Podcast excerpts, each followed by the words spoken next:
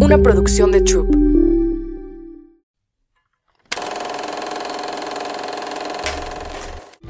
Hola, yo soy Carla Cardona y esto es Querida Valeria. Querida Valeria, sé que puedo ser muy repetitiva en esto, pero muchas veces estar vivo no es cosa fácil. Tenemos que desarrollar herramientas para sobrevivir que muchas veces son solo para eso, para sobrevivir. Pero ¿qué hay de fondo? ¿Qué hay detrás de esas personalidades que todos desarrollamos para sobrellevar el dolor y la incomodidad que implica enfrentarse al mundo? Detrás de eso hay heridas, hay vivencias que quisimos tapar, anestesiar o simplemente no enfrentar, pero que al día de hoy muchas de ellas nos están definiendo. No hubo nada más transformador en mi vida que haber conocido cuáles eran mis heridas y conocer qué era lo que me estaba deteniendo a ser esa persona que solo estaba existiendo en mis sueños. Hoy, gracias a esos conocimientos, me puedo hacer cargo de mí misma, decidir distinto y amar mejor a las personas que me rodean. Bienvenidos a un episodio más de Querida Valeria. En esta ocasión está conmigo Anamar Orihuela, creadora del método ERA, una metodología práctica para mapaternizarnos a nosotros mismos y trabajar el dolor sin retraumatizarnos, logrando que el dolor que está en nosotros cumpla la función de crecimiento que quedó inconclusa. Escritora de long sellers, como los que estamos viendo aquí, como Hambre de Hombre, Transforma las heridas de tu infancia, Sana tus heridas en pareja, en coautoría Más allá del peso y su más reciente libro, Doña Huevotes. Con más de 20 años de experiencia en la práctica de sanación de las heridas de la infancia, dictando grupos de crecimiento, talleres, terapias y conferencias masivas, dando herramientas para resolver y deshacer esos nudos del pasado. Ana Mar, qué gusto tenerte aquí. Ay, qué gusto. Bienvenida, igual, querida Gracias por la invitación. Qué lindo enfoque, querida Valeria, Mm. que me encanta porque creo que resueno con la idea de trascender y, y creo que mucho del tema de sanar es para no lastimar, no seguir lastimando y, y de heredar Totalmente. pues, sobre todo una mejor manera de estar en la vida a nuestros hijos, ¿no? Claro, y justo así es como empieza esta, eh, yo siendo mamá. Empiezas a lastimar no queriendo, es como una manera muy inconsciente de hacerlo, no te das cuenta por qué lo estás haciendo. Si en tu mente sí tienes esta foto perfecta de cómo debería ser una madre, conoces los conceptos, hoy estamos sobreinformados, tenemos de verdad mucha información a nuestro alcance de cómo ser esas buenas mamás o papás. Y eh, en la hora de la práctica, no, muchas veces no sale eso, no sale Sí. tu parte más amorosa, no sale esa que tú piensas que debería de ser, ¿no? Sí, los hijos son una gran oportunidad para mirar nuestras heridas, para darnos cuenta que una cosa es la película de nuestra cabeza y otra cosa es nuestra capacidad eh, ya trabajada, ya integrada, corporal, ¿no? Porque, y como bien lo dices, en esta era de la información, ¿no? Eh, nuestra, nuestra mente está tan separada y tan disociada de nuestro cuerpo que de pronto va absolutamente, yo digo, es como si la mente de pronto fuera en doctorado Total. y el cuerpo en primaria, ¿no? O sea, es muy frustrante. es muy frustrante porque, porque eh, te puedes enojar contigo, puedes eh, entrar en una guerra de desacreditación. eh, e- es muy fuerte haber leído, haber escuchado, haber o sea, Educarte. educarte, Sí. entender y no saber cómo conectarlo con tu realidad. ¿Cómo bajarlo a la realidad? Sí. ¿no? Y justamente eso, Namar, de verdad que es un regalo que estés aquí para mí, porque eh, comencé con Liz Bourbeau, con este libro de las cinco heridas también, y una terapeuta me lo dejó. No podía creer, de verdad no daba crédito estar yo escrita en un libro, o sea, todo era, o sea, me describía perfecto, encontré perfectamente cuál era mi herida, la, que regía todo todo mi comportamiento, pero también en qué partes podía estar identificándome con las otras. Pero era tan certero esto de cómo, y sé que hay muchas teorías, muchas corrientes que lo escriben distinto, pero yo me identifiqué muchísimo con esto. Creo que es una básica, una, una guía básica para todos, porque, sobre todo los que estamos en este camino del autoconocimiento, porque yo siempre doy mucha lata con eso si no te conoces, no puedes hacer nada. Eres una víctima de la vida, no puedes tomar las riendas de tu vida, no te puedes hacer cargo de ti. Estás como que un poco a ciegas. Si quieres cambiar un montón de cosas, pero no sabes ni qué, ni qué son, ni de dónde vienen, ni por qué están ahí. Y para mí este viaje del autoconocimiento, que mucho es el resultado de estar hoy con este podcast, ha sido esto. Y te lo prometo, inició con las cinco heridas de la infancia. Y sé que tú eres una Mm. máster, porque después me seguí con el Transforma las heridas de tu infancia. Es un libro que no suelto, es como mi Biblia, regreso a él, subrayo, porque además creo que en tu libro eh, plasmas muy bien como que toda esta, como transcurrir las heridas y sí llegas muy bonito a la parte de la transformación, que ahorita vamos a ir para allá, porque muchas veces nos quedamos atorados en la información, ahorita Sí. lo que estamos diciendo. Y sí, tengo la herida del abandono, ¿y qué hago? ¿Ya estoy frita para siempre? ¿No? Claro. Entonces quiero empezar que nos, que nos preguntándote, que, nos digas qué son las heridas de la infancia. Pues son memorias de dolor que no se resolvieron, situaciones que pueden ser desde situaciones cuando éramos niños, o sea, se vivieron los primeros siete años de nuestra vida. Y fueron situaciones dolorosas que no precisamente, a veces son, por ejemplo, eh, estabas enfermo y los primeros mm, meses de tu llegada al mundo estuviste en una incubadora. A veces es, estabas en el vientre materno y tu mamá está viviendo una crisis por una situación de enfermedad, de a lo mejor una cuestión económica, un problema de que alguien estrés, se murió. Exacto. Eh, situaciones donde a lo mejor tú en la escuela, ya un poquito más grande, eh, cambios de casa, de ciudad, pérdidas. O sea, realmente fueron experiencias que, que fueron, viviste en soledad, que te rebasaron, que, que colapsaron tu sistema, que te hicieron sentir en peligro y que no hubo un espacio para, para descargar, para resolver. Eso, eso es una definición, pero otra definición es también son eh, alianzas sistémicas. O sea, las heridas son, eh, son alianzas con papá, con mamá, con abuelo, con abuela, de dolores ya no personales, sino sistémicos, ¿no? O sea, eh, tú eh, no pudiste, no, no sentiste conexión con tu hijo porque tu mamá no, sentía- no sentía conexión con, contigo y tu abuela igual. O sea, Un poco se heredan. se hereda, el dolor se hereda porque en realidad está dentro de nuestro sistema, en nuestra genética y eh, es, un, es una realidad física, ¿no? O sea, entonces, bueno, también puede ser que las heridas no sean experiencias propias de yo no fui el que fui abandonado, pero tengo una herida de abandono fuertísima, ¿no? Claro que o sea, yo no fui el que fui traicionado, pero no confío en, en nadie. Entonces, eso también puede ser algo que aprendimos de nuestros padres. ¿Y cuáles serías tú, si pudieras mencionarnos, no sé, cuatro o cinco situaciones que son las que más definen esas heridas, eh, ¿cuáles serían?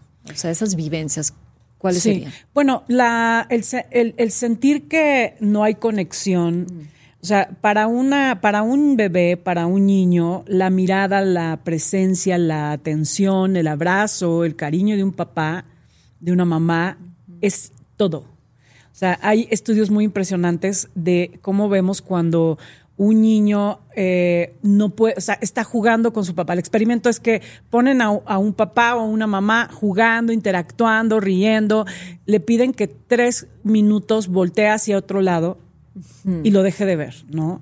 Esos tres minutos se puede ver claramente la angustia que significa para un niño no tener la atención de su papá, su mamá tres minutos. O sea, tú imagínate crecer con una mamá deprimida, con un papá ausente, o sea, que realmente te pases toda tu etapa más vulnerable, que son los primeros siete años de tu vida, sin esa contención, sin Claro. esa mirada, sin ese afecto, sin esa protección.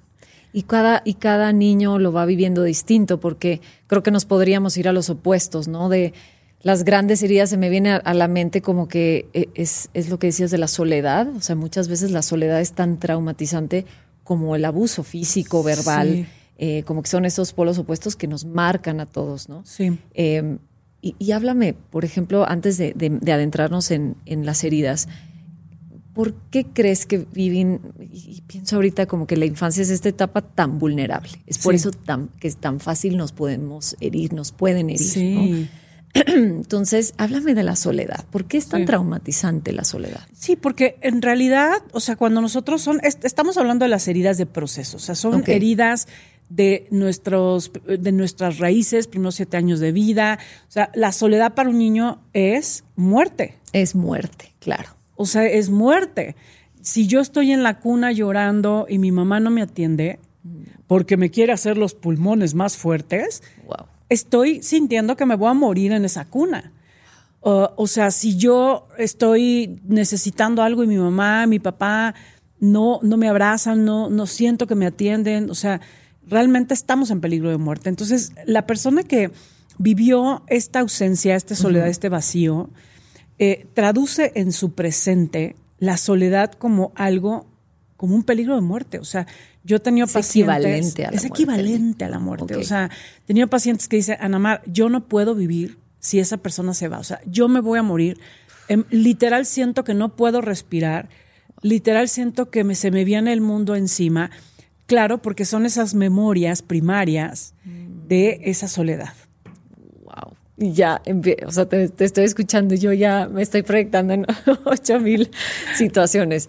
Pero, pues, a ver, ahora sí, ¿cuáles son estas cinco heridas de la infancia? Sí, a ver, yo te decía que, que una de las experiencias más fuertes es no es no sentir que tienes la mirada, la atención, la conexión. O sea, el vínculo eh, y que además eh, está muy, hoy está muy investigado, ¿no? Eh, por muchos, muchos científicos como Bowlby, ¿no? Que habla de la teoría del apego. este, o sea, ese primer, esa conexión, ese amor, ese vínculo es la primera herida. cuando tú pierdes la conexión, cuando pierdes la conexión, cuando sientes que no eres visto, reconocido, perteneciente, es la primera, la herida de rechazo. La más primaria. Incluso puedes sentirla en el vientre. Cuando tú estás embarazada y tienes miedo, no quieres tener el bebé, no quieres que se te vea la panza. Tienes este, no era un, no era un niño planeado, un, bebé planeado, este, eh, tienes algún, algún tema eh, porque estás trabajando y no quieres que se te note, en fin, en fin. O sea, no estás permitiendo que ese bebé esté ocupando el espacio que tiene que ocupar, ¿no? Wow. Y que sienta confianza en que puede estar eh, creciendo y, que puede crecer, existir. Es, la, es el dolor de, del, no derecho a existir. O sea, esa es la creencia que está de fondo en las personas que tienen esta herida. Sí, es, eh, un, sintieron que no tenían derecho a existir y eso se puede manifestar hoy en un adulto que no se conecta, que está siempre en su propio mundo, que se disocia, o sea, que está en su imaginación, siempre pensando, eh, puede ser músico, puede ser intelectual, o sea, alguien que se la pasa como, como en sus mm. ideas, eh, que le cuesta trabajo sentirse importante eh, que pasa desapercibido, que no pide, que, no siente que, es, que, tiene el derecho de, decir, oigan, yo existo, esto no me gusta, veme, abrázame. No, no. O, si no tuviera voz, sí. derecho a pedir. Sí. De hecho, es alguien que, le, que le parece cómoda la soledad, que le incomoda, le pone le da, le da angustia el contacto, la, la interacción social. Porque no puede conectarse. Porque no puede conectarse, porque se siente ah, rechazado y entonces ha desarrollado un mecanismo de defensa donde ahora él es el que rechaza.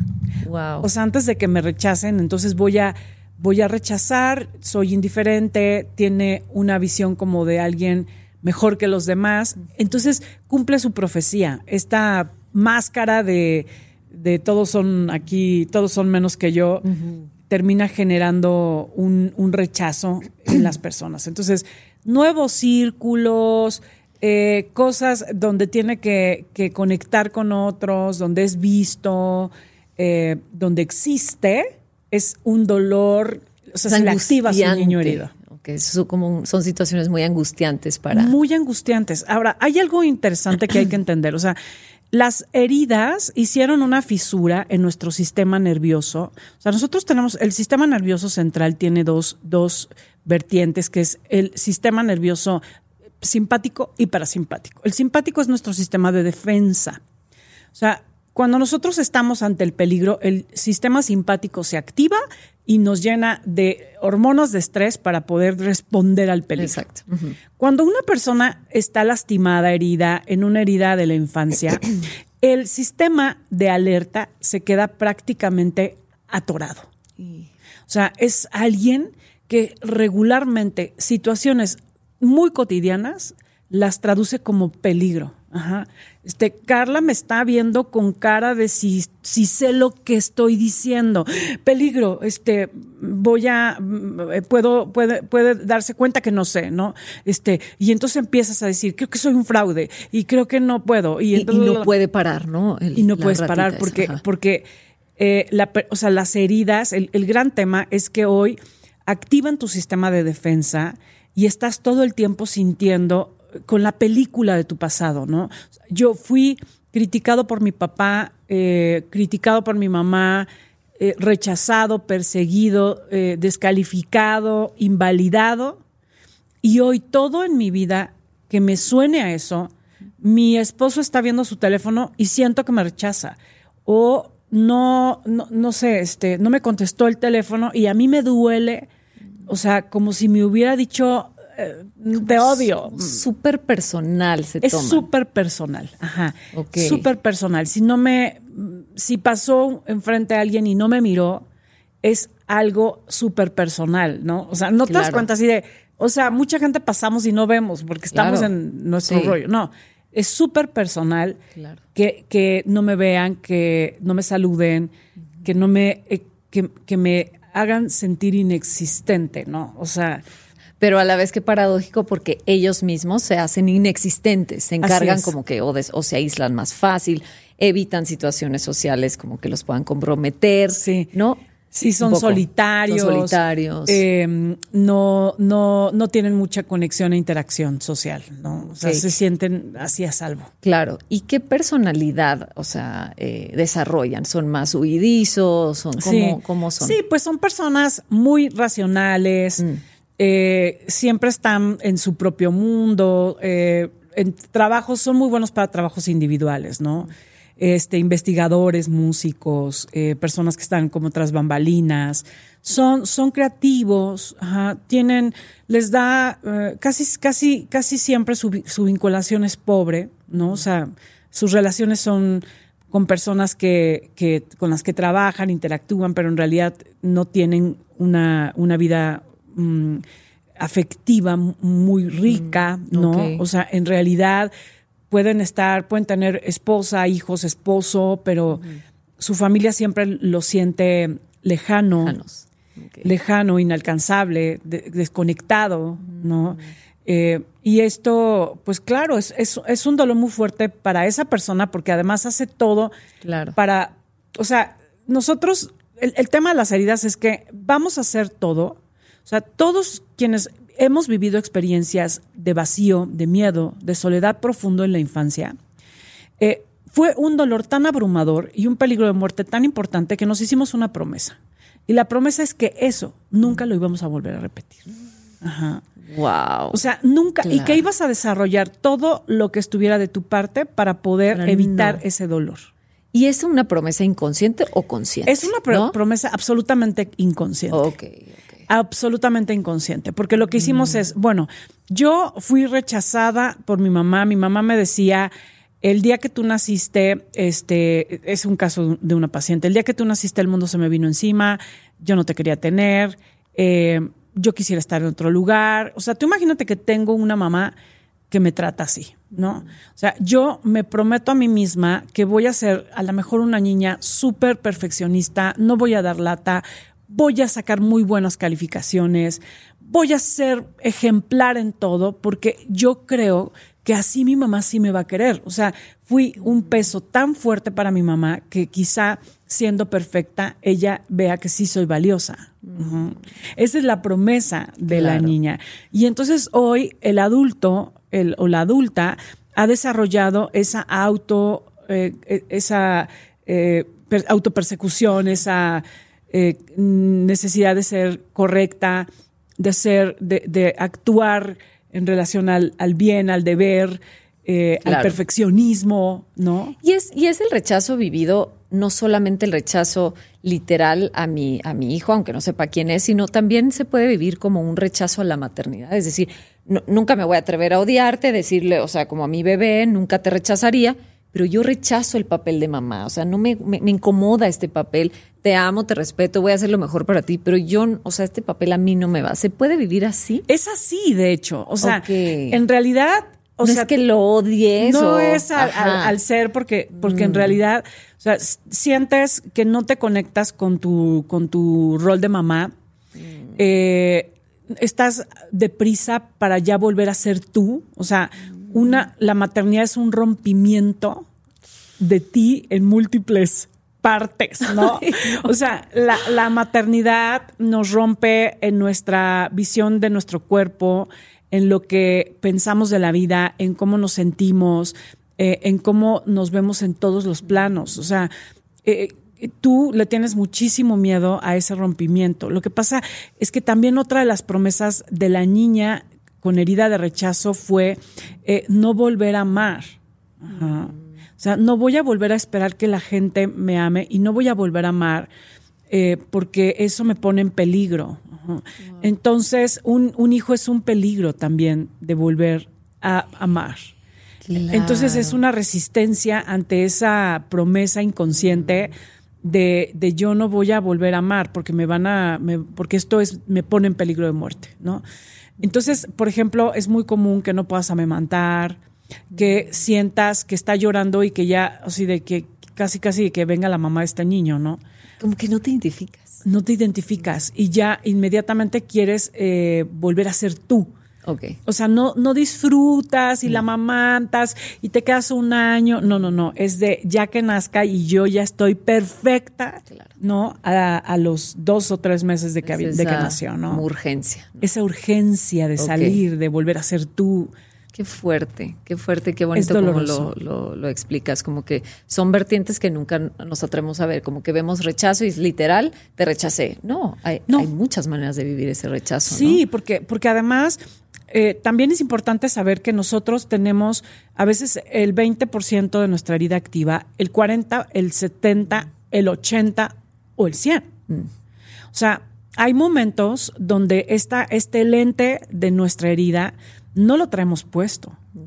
Y entonces es cuando nos, nos podemos conectar y vincular y nos damos cuenta de cómo estamos y de nuestra incapacidad. Por ejemplo, hay quienes dicen, quiero dedicarle la tarde a mis hijos para ponerme a jugar con ellos. Cuando estás ahí, sientes que estás perdiendo el tiempo, te desesperan, te caen gordos, este, no sabes qué hacer, eh, empiezas a hacer gritón. O sea, realmente, eh, digamos que no tienes la, la capacidad, o sea, eh, te, te, Te ahoga, te ahogas, ¿no? Sí, sí, sí, sí. Te ahogas ahí y, y es muy fuerte porque tienes toda la intención de conectar porque mentalmente entiendes que es Claro. importante darles ese espacio, pero a la hora de estar, entonces no, no alcanza, o sea, no, no tienes el budget, ¿no? Wow. Y eso es algo muy frustrante porque y, y te pone en guerra contigo y te hace reafirmar tu herida de rechazo, ¿no? Porque entonces es no soy suficiente, eh, no ha servido de nada lo que sé, este, mis hijos, finalmente soy como mis padres, cuando además casi siempre cuando tuvimos papás que nos quedaron a deber, ¿no? Claro, o sea, sí, siempre sí, sí. dijimos, este, yo no voy a ser nunca como mi papá y mi mamá y yo voy a Y ser muy vas. diferente. Y es muy fuerte porque a, a mí hay una frase de la película de Kung Fu Panda que amo que dice, el camino que tomas para huir de tu destino es el que te lleva a él. A ver, repítela. El camino que tomas, es- y es una, es la película, de verdad esa película, No, esas no, películas es- me hacen y la, y la acabo de ver anoche. Ay, no, la Mis hijos no se querían dormir, por eso te lo juro. Bueno, creo que es la uno en donde viene esta frase que es preciosa, porque tiene una enorme sabiduría y se lo dice el maestro Shifu, no me acuerdo cómo se llama, se lo dice a, no me acuerdo, pero en total la idea es, el camino que tomas para huir de tu destino es el que te lleva a tu destino. Ay, no, no, no, es que sí se, se me mueve la cabeza. Porque obviamente, a ver, si soy muy honesta yo sí me vulnero mucho aquí, sí es de mis huellas más fuertes y yo me he dado la tarea de, investigar. Haz de cuenta todo lo que estás diciendo y es una capacidad de disociación y todo. Y yo trabajé mucho con el miedo, porque yo era una persona como muy huidiza, me daba mucho miedo, no quería enfrentar, pero me di cuenta de la gran lección que traía el miedo, ¿no? De voltearlo a ver, de qué tienes aquí, o sea, ¿por qué tengo toda la vida huyéndote, huyéndote? Hay algo aquí, porque el huir no me está dando resultados, ni como mamá, ni como esposa, ni como profesional, o sea, como todo en mi vida, no, no alcanzo como que, y es esa sensación de agarrar tu vida, de ocupar el espacio de estar vivo, es siempre corriendo, siempre corriendo. Sí. Cualquier lugar que, eh, que, que parecía que iba a ser permanente, es como ahogarme, o sea, yo huía muy rápido en mis relaciones y de repente ya estar casada. No, no, no, no, pero dices, no, ya no quiero sabotear esto porque estoy frente a algo muy valioso. Yo en el fondo quiero estar casada, quiero vivir un matrimonio feliz, pero es esa, no puedo, ahoga, es como mucha sensación de ahogo, ¿no? De estar como siempre queriendo huir y no estar ahí. Y ahorita con esta frase, cuando yo decidí, ya, Carla, voltea a ver, así da un giro y qué hay para ti. Y siento que eso, esto es lo que nos estás, compartiendo. Es sí. Todo ese tiempo huido, si tan solo ese era el camino. Sí. Ahí estaba la magia. Sí. No en otro lado. Sí, o sea, yo, yo creo que el gran, el gran eh, viaje de la vida más que transformarnos y hacernos nuestra mejor versión y cambiar las formas, yo hoy de verdad creo que el gran viaje de nuestra vida es, es, es, abrazar lo que somos. Mm. No querer ser otra cosa. Es amarlo. Es amarlo, porque, o sea, yo, yo recuerdo, y ahora que hablas del tema de rechazo, o sea, encarnar, o sea, encarnar para, para la herida de rechazo que se la pasa o que, o que gran parte de su vida es disociado, o sea, no está, no está encarnado. O sea, el día, el día que, que encarnas, te das cuenta que la vida duele. Mucho. Y que pesa. Y que, y que vivir, y vivir conectado eh, te lleva de pronto a, a, ser consciente de, de, lo que significa vivir, ¿sabes? Y yo creo que para nadie que esté encarnado, vivir en un mundo como el que vivimos sea materia fácil porque hay mucha deshumanización y mucho dolor y tenemos y estamos muy solos y tenemos muy pocas muy pocas redes de conexión y, redes de confianza, o sea, en realidad gran parte de nosotros estamos disociados. Porque, porque vivimos en un mundo que nos amenaza todo el tiempo. Constantemente. Y, y creo que esta herida la tenemos todos en una gran o una menor medida, pero todos tenemos una tendencia a desconectarnos, a desvincularnos. Que es más fácil, ¿no? Y eso de anestesiar. Además, ya hoy en día tenemos todos los recursos para anestesiarnos. Sí. Todos, ¿no? Todos. es un menú vasto. un menú de tú eliges. Sí. Por el camino más oscuro, pero hay otros más light, pero que es la misma. Es más, yo ahora digo, o sea, tenemos la. Es que esto que estás diciendo lo amo, porque yo ahora veo muchísima gente meditando. Muy bien. Hasta ahí vamos. o sea, mucha de esta gente que está meditando está disociada. quiere, es esa desconexión. Es esa desconexión. Es mi espacio para disociarme. Wow. Ajá. no, es que el camino de la meditación es un camino de conexión, de estar aquí y ahora. No es cierto. O sea, mm. para muchas personas es su momento escape, de, escape, de desconexión, de disociación. Qué importante. O sea, y realmente no se trata de que no deberíamos de estar disociados. Se trata de que aprendamos a, aceptarla, a conocerla, a darnos cuenta cuándo nos disociamos, qué nos disocia, Ajá, ¿qué nos desconecta en el presente? Ver esos, esos, ¿no? esos puntos. ¿no?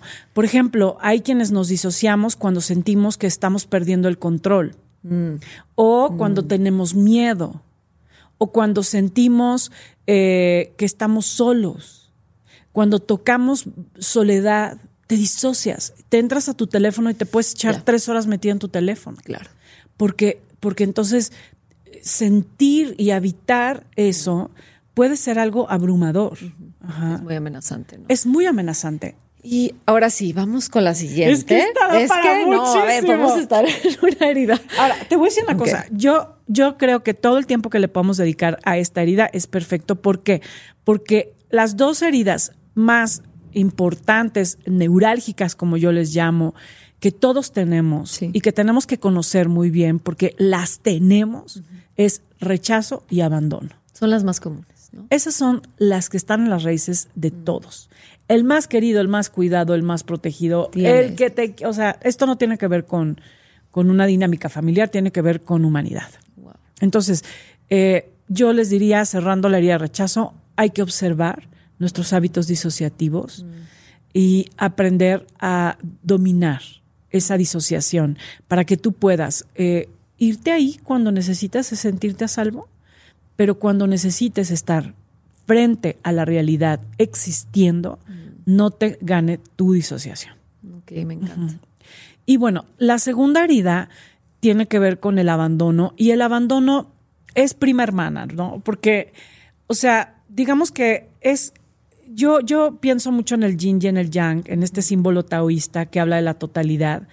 Y, y, de esta visión taoísta de lo femenino y lo masculino, cuando pienso en estas dos heridas, porque lo femenino, que tiene que ver con el amor, la conexión, la unidad, la pertenencia, eh, es justamente el rechazo, es el rompimiento de esa energía en tu sistema, en tu cuerpo. Entonces, eh, cuando nosotros eh, vivimos el rechazo, o sea, una parte de la conexión con ese mundo afectivo, emocional, está, está, está rota, es un rompimiento real. Y te voy a decir algo a ver si hace sentido. Yo hoy aquí balconeándome, pero espero que le sirva. de cuenta, yo detecté esto, ¿no? Que mi herida, la predominante era el rechazo, todo, hasta creo que características físicas, o sea, era así como, esa es la tuya, ¿no? de repente cuando yo decido, por ejemplo, casarme, que es una situación en la que yo ya quiero estar eh, por tiempo indefinido, yo pensando ojalá para toda la vida, pero pues por lo menos un buen tiempo. Se me despierta esta nueva herida, que era la del abandono, que también era otra, como que yo, esas dos eran mis predominantes, con las otras había puntitos, puntitos en los que me identificaba, pero no tanto, ¿no? Entonces, eh, ahorita a lo mejor me estoy adelantando, pero como que hay una parte de las, de las personas que tienen la herida del abandono, que es la dependencia, que son personas que, que desarrollan dependencia, la que sea, emocional, financiera, mental, o sea, es como un cederle al otro el, tu poder. Entonces yo empiezo a ver que ser esta mujer independiente, que trabaja, que eh, subsiste por sí misma, ¡pum! Me apago por completo esposo, tú te haces cargo de mi vida, tú me tienes que hacer feliz, tú me mantienes, tú todo. O sea, tú piensas por mí casi, casi. Si tú estás enojado, yo voy a estar enojada. Si tú estás triste, yo voy y me siento contigo a estar triste. O sea, yo me caché en, estos, en estas dinámicas de, o sea, de verdad, yo no sabía que eran dependencia.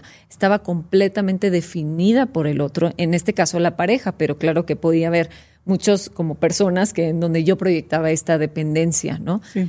Entonces, qué chistoso cómo las situaciones de, las de la vida nos van, nos van despertando, porque e, era la única manera que yo podría, podía sobrevivir mi matrimonio.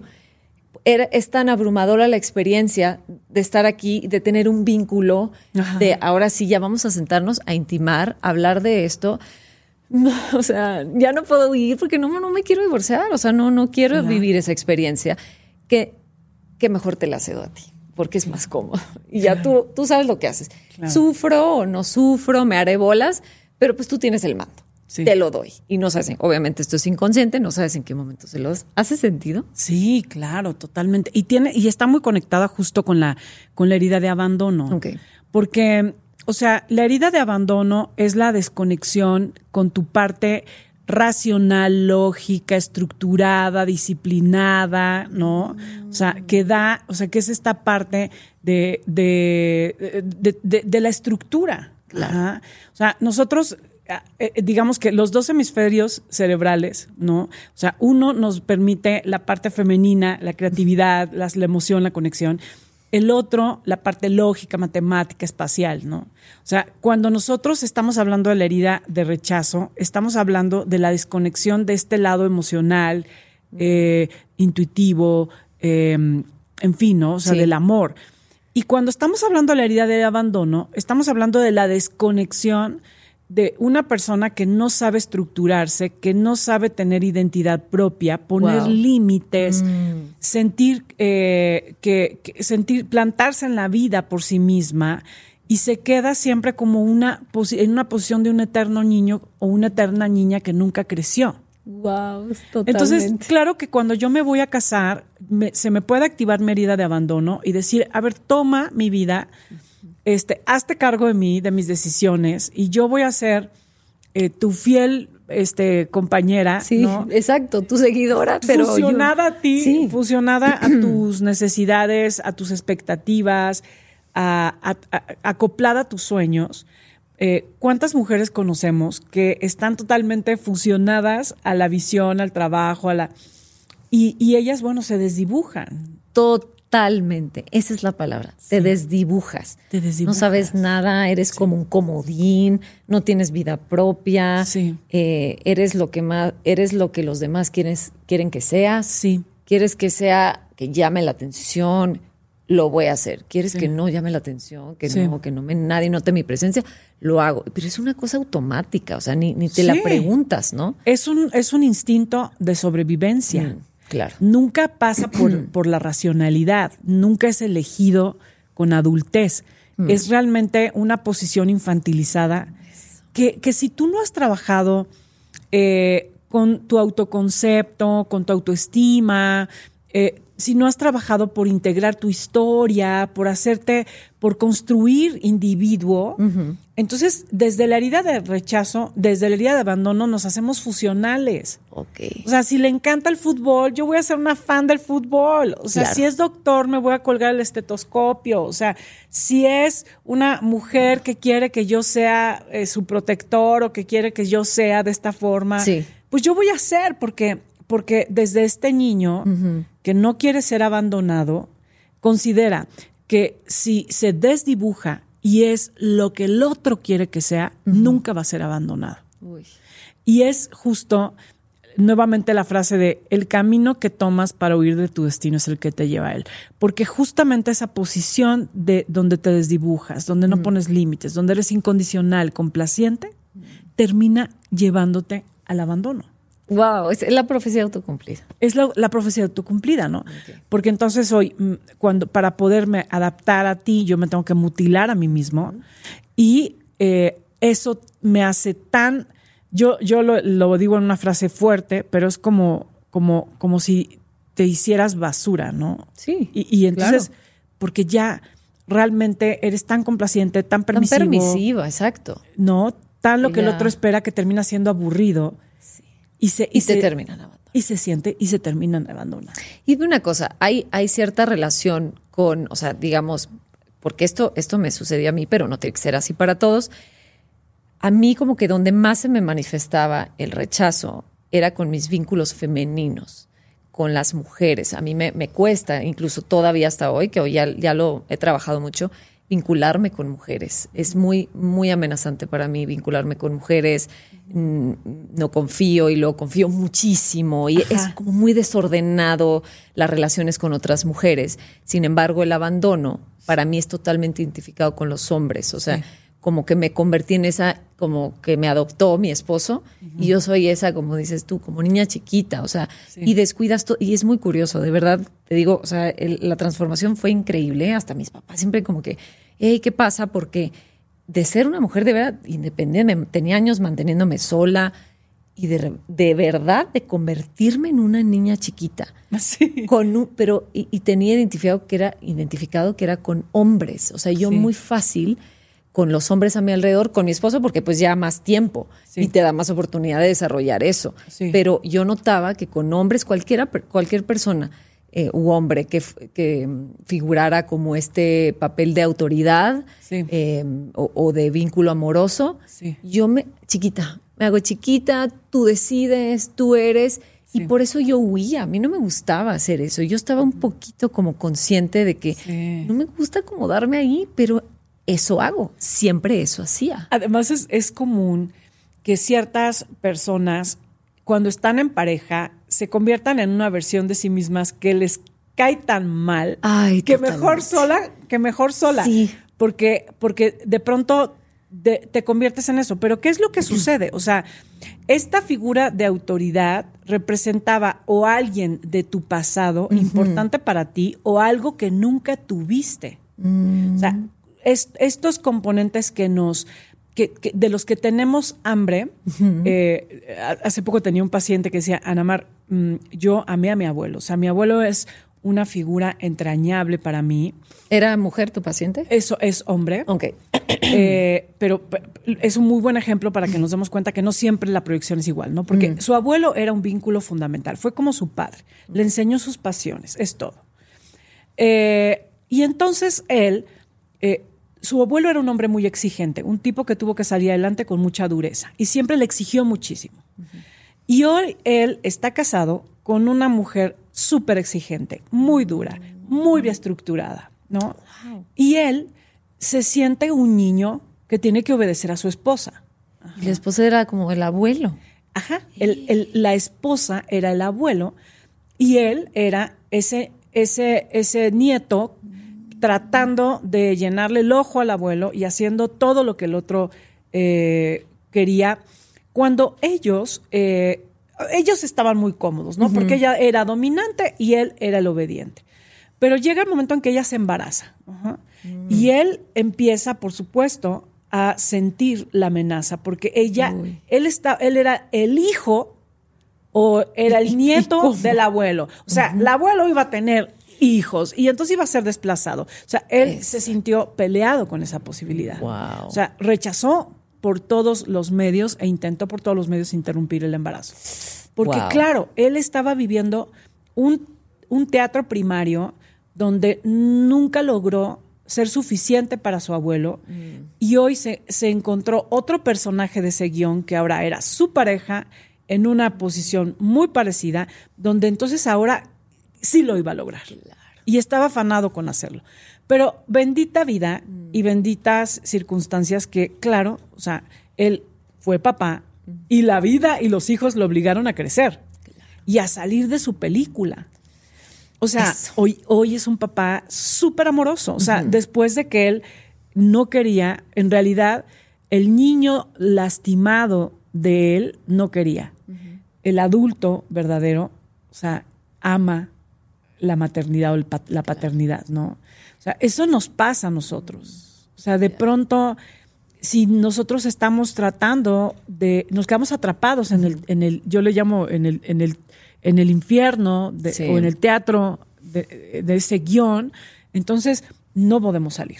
No Claro. podemos salir y estamos proyectando y nos quedamos ahí, pero la bendita vida Sí. siempre nos da la oportunidad y el pase de Señor, usted tiene que crecer. Pásale por Siempre. acá". Y entre más resistencia tengas y menos sigas las señales de la vida que te está empujando, empujando, empujando, Sí. pues más sufrimiento. Eso, ¿No? o sea, eso, eso es algo increíble. El bendito dolor de tu vida, no lo racionalices, no lo evadas, no lo cubras, porque es tu mensajero. Sí, y, y es seguir la intuición. Yo me acuerdo que, que también, pues en este gran proceso de ser mamá, te das cuenta que no macha, o sea, no, no macha Sí. el, yo teniendo a dos niñitos a mi cargo, que ya con el segundo yo ya estaba más en mi papel adulto, ya mucho más trabajado, que nunca dejas de trabajar, pero con Valeria justamente me pasaba esto, y más mujer, como que, como que todavía yo seguía niña, jugando a ser adulta, pero yo creo que ni yo me la creía. Yo creo Sí. que estaba pues haciendo todo lo que hay que hacer y que, Sí. que esté bien peinadita y que esto y que el otro. Me fallaban un montón de cosas, pero como que no puedes habitar y sabes, sabes que hay algo que no, o sea, no, esta niña es como si no tuviera mamá, o sea, Sí. una mamá que está encarnada, que está habitando su papel de responsabilidad, Sí. de amor, de alimento emocional. Sí. Es como si fueran dos a la par, que si hay a un adulto responsable, pues siempre fui ese adulto responsable, pero hay algo que no y ves que le hace falta a esa niña eso. Sí, ¿no? sobre todo como en, en tu vinculación, eso. En tu conexión, tú lo sabes, es, es, es como competir un poco, ¿no? Competir eh, comparar y, sentirte que no, efectivamente, la experiencia de ser una madre de tus hijos no es una experiencia horizontal. Y mm. cuando tú eres una persona que está viviéndose como niña con tus hijos, de alguna manera lo sientes como hermanos, o sea, generas relaciones horizontales. Sí. Y la madre es una, es, es, una experiencia donde ellos son tus hijos y tú los cuidas. Tú eres la alfa, como de, Tú eres la alfa. Sí. Y ellos te siguen a ti, y ellos confían en ti. No son tus tiranos, no, no te mandan, no, no son tu competencia tampoco. Hay, Hay, papás que compiten mucho con los hijos. Sí, o que están haciendo niños eh, súper tiranos, donde todo el tiempo lo, están, eh, ellos, ellos mandan lo que quieren, complaciendo, y terminas tú siendo manipulada y, y, siendo controlada por ellos. No, o sea, tú eres la alfa. Sí. Y tú guías el camino. ¿Y qué secuelas pueden tener? Que yo creo que sí nos vamos a tener que quedar en, en, estas dos heridas, porque de verdad que es fascinante el tema. Y más que estoy segura que las personas se van a identificar con uno o con la otra, mayormente, ¿no? Pero, ¿qué pasa? ¿Cómo, digo, no sé si la palabra seguramente será transformar, pero ¿cómo se pudiera transformar esto? O sea, tengo muy claro para mí cómo ha sido mi proceso de convertirme en una adulta, que mi niña no esté, como decías tú el otro día, como capitoneando, ¿no? No sé si esa palabra utilizaste, eh, eh, mi vida, porque era una niña a cargo de una vida de una adulta y es una cosa muy confusa. ¿Cómo se puede eh, transitar y después transformar y convertirte en la persona que vienes a ser? Porque finalmente estas heridas son de un niño y nos quedamos atorados en el niño, pero ya no soy una niña, o sea, ya no soy una hija. Muchas veces yo, yo sí tengo mis papás, pero muchas veces ya ni hay papás y tú sigues como hija eh, sin de responsabilidades, sin poder sobre ti. ¿Cómo llegar a ese punto? Ok, el, trabajo es integral, ¿no? O sea, eh, la sanación tiene que ver con, con integrar el cuerpo, integrar eh, la historia, ¿no? O sea, aprender a mirar, a darle una mirada eh, de entendimiento, pero además también una resolución a situaciones dolorosas que yo nunca he pronunciado, que yo nunca he reconocido. O sea, yo le llamo hay que hacer turismo interior. Mm, me encanta. un gran viaje eh, hacia tu historia, eh, donde nos podamos, donde podamos hacer paradas. Por ejemplo, la gran mayoría de la gente cierra los capítulos de su historia diciendo, mis papás hicieron lo mejor que pudieron. Claro este, ellos no son culpables, tuvieron una, este, bla, bla, bla, bla, bla, bla, bla, ¿no? Eh, lo, que está políticamente bien dicho. y yo ya los perdoné. Ya los perdoné.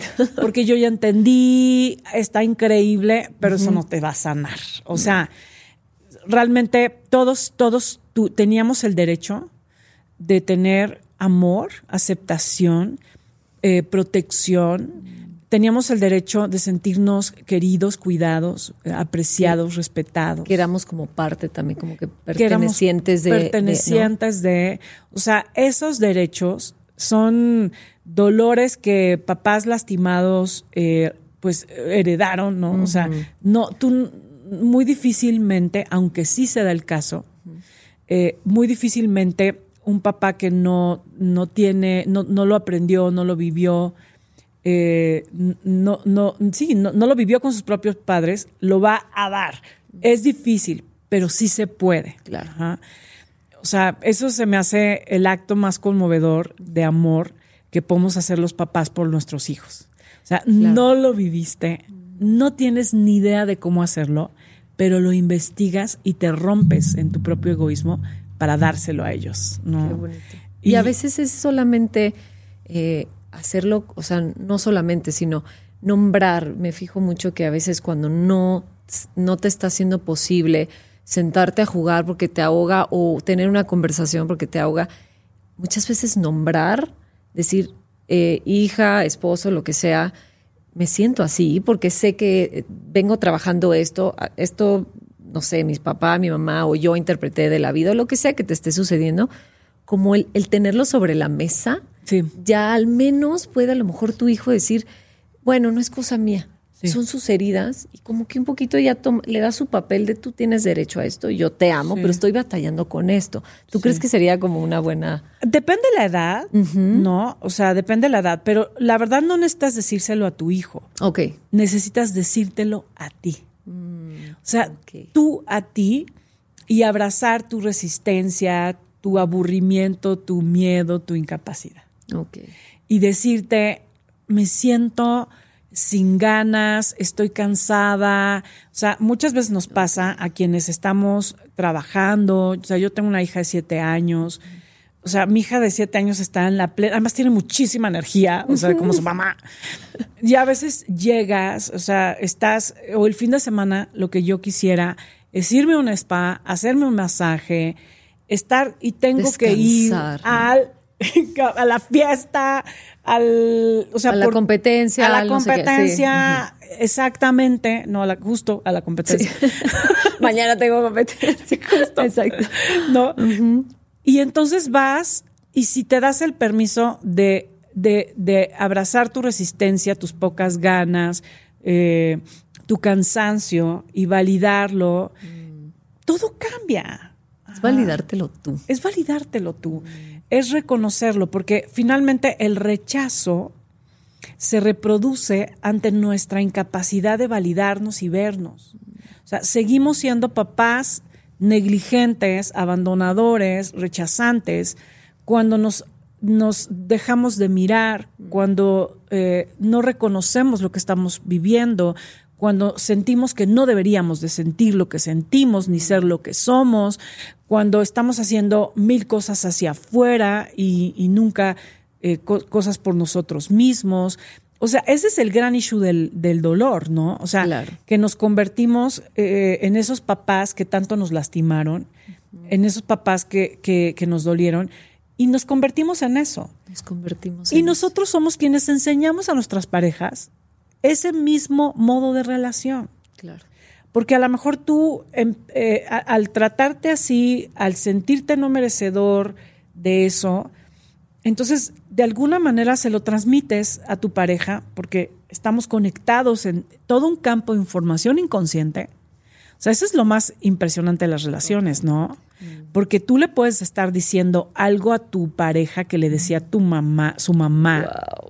O le puedes estar haciendo cosas y frases y dinámicas que le decía a su papá y que tú no sabes a nivel consciente, pero que estás actuando porque estás interactuando con un campo de información muy grande. O sea, el, amor y la conexión nos abre y nos conecta en un campo de, de, comunicación de quiénes somos, de qué nos duele y de, y de aspectos importantes, ¿no? Claro, y nunca sabemos, ¿no? Justo lo que dices, para el otro como es, lo que yo le estoy diciendo, yo no sé qué le está moviendo a él, ¿no? A veces, como lo dicen por ahí, yo soy responsable de lo que digo, no de lo que tú entiendes, porque, y no solamente lo que entiendes, sino lo que mueve en ti, lo que, los botones que toca. Y es bien importante, yo siempre, de verdad, que les digo, conózcanse, si, si necesitan empezar por aquí, miren, aquí tenemos estas joyas de libro de libros porque sí son una gran guía para, para llegar a esas capas que no sabemos y es como la carta del principio.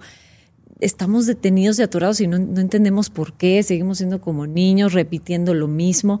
A mí me parece una gran, gran guía a conocer nuestras heridas que te tengo que volver a invitar para terminar de hablar porque lamentablemente no tenemos todo el tiempo pero creo que con esto nos damos una idea de por dónde va la cosa, de si estamos siendo padres eh, y estamos y nos identificamos un poquito con, con esto que estamos mencionando, que le den una rascadita, que, que investiguen un poquito, que agarren un libro y vean, pues a ver qué encuentro aquí, si encuentro algo valioso.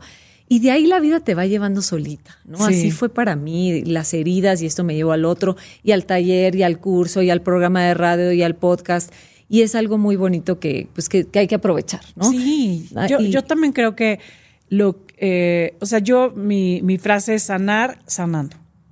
O sea, claro. O sea, me parece que, que cuando somos una fuente de, de sanación, de conexión, cuando estamos en una búsqueda real por encontrarnos a nosotros mismos, en ese camino del dolor donde nos perdimos, y realmente queremos encontrarnos a nosotros mismos, nos convertimos en una fuente de sanación para otros. Qué bonito. Primero para nuestros hijos, quizá nuestra pues, digo, ideal, mismos, idealmente, ¿no? Claro. Pero, pero hay una red de personas a nuestro alrededor que cuando nos integramos y nos hacemos más congruentes, mm.